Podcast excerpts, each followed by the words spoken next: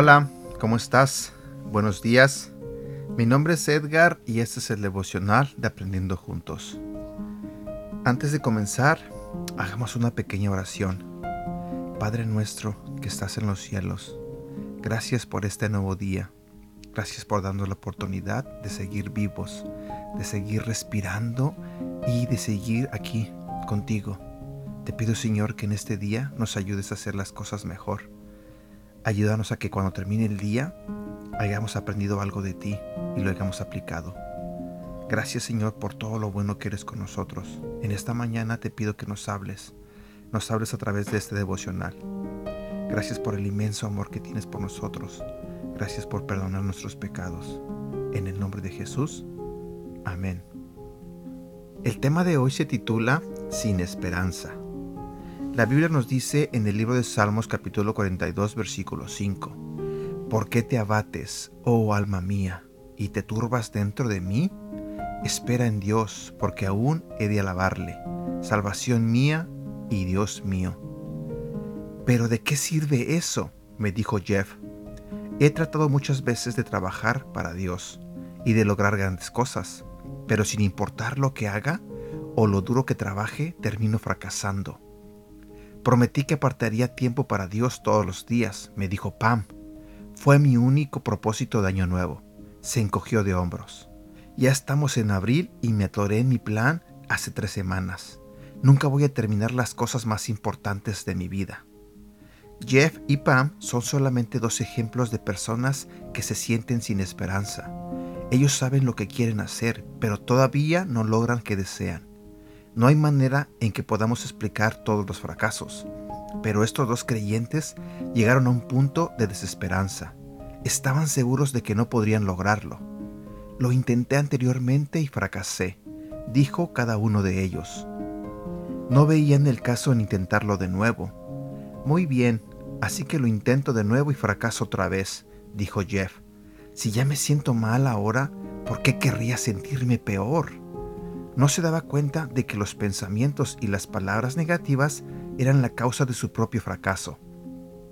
Satanás estaba allí para atacarlo y desanimarlo, pero él mismo era quien hacía la mayor parte del trabajo por medio de una actitud de desesperanza. Terminó fracasando. Fue lo que quisieron decir las palabras de Pam. Nunca voy a lograr las cosas más importantes de mi vida. Fue la manera en que lo dijo. Gracias a sus propias palabras, Jeff y Pam se prepararon para fracasar, y sus palabras no fueron lo único que los condenó, fueron los pensamientos detrás de las palabras. El desánimo destruye la esperanza. El fracaso fácilmente lleva a más fracaso, y una vez que permitimos que nuestra mente diga, así es como siempre será, el diablo ha ganado una victoria sobre nosotros. Insté a Jeff y a Pam a examinar sus pensamientos. Mientras tanto, los insté no se enfoquen en el producto o en el resultado de sus acciones. Revisen su actitud y sus procesos mentales. A medida que hablábamos, se volvió obvio que Jeff esperaba fracasar. El diablo ya había esclavizado su mente. Por supuesto, fracasaba. Obtenía justo lo que esperaba. Lo mismo era cierto en el caso de Pam. Los dos pensaban en el fracaso y se enfocaban en el fracaso. No esperaban otra cosa. Temían fracasar desde el inicio y la Biblia dice que lo que tememos viene sobre nosotros, porque el temor que me espantaba me ha venido, y me ha acontecido lo que yo temía. Job capítulo 3 versículo 25. Pregúntense, les dije, ¿qué tipo de pensamientos han estado teniendo? Si cambiamos nuestros pensamientos, podemos cambiar nuestros resultados. Tanto Jeff como Pam creían que fracasarían, pero yo quería que ellos creyeran que podían tener éxito. Jeff avanzó bastante a lo largo de las semanas siguientes. Cada vez que comenzaba un nuevo proyecto decía, las cosas están yendo un poco lento, pero estoy avanzando. Ayer fue difícil y comencé a desanimarme. Incluso sentí un poco de autocompasión, pero eso fue porque escogí los pensamientos equivocados. Lo mismo era cierto en el caso de Pam. Ella dijo, ahora me rehúso a desanimarme. El martes pasado, por la noche, Mientras me metía a la cama me di cuenta de que había corrido tanto todo el día que no me había tomado tiempo para estar con Dios y ya estaba muy cansada en ese momento. Le pidió a Dios que la perdonara y añadió, ayúdame a no rendirme. Pam cayó en cuenta de que había fallado una vez la última semana, dos veces la semana anterior. Se recordó a sí misma que había sido fiel los otros días. Eso le dio esperanza. No es una victoria 100%, pero es mucho mejor que cero. Tanto Jeff como Pam finalmente se dieron cuenta de una verdad poderosa y necesitamos comprenderla también.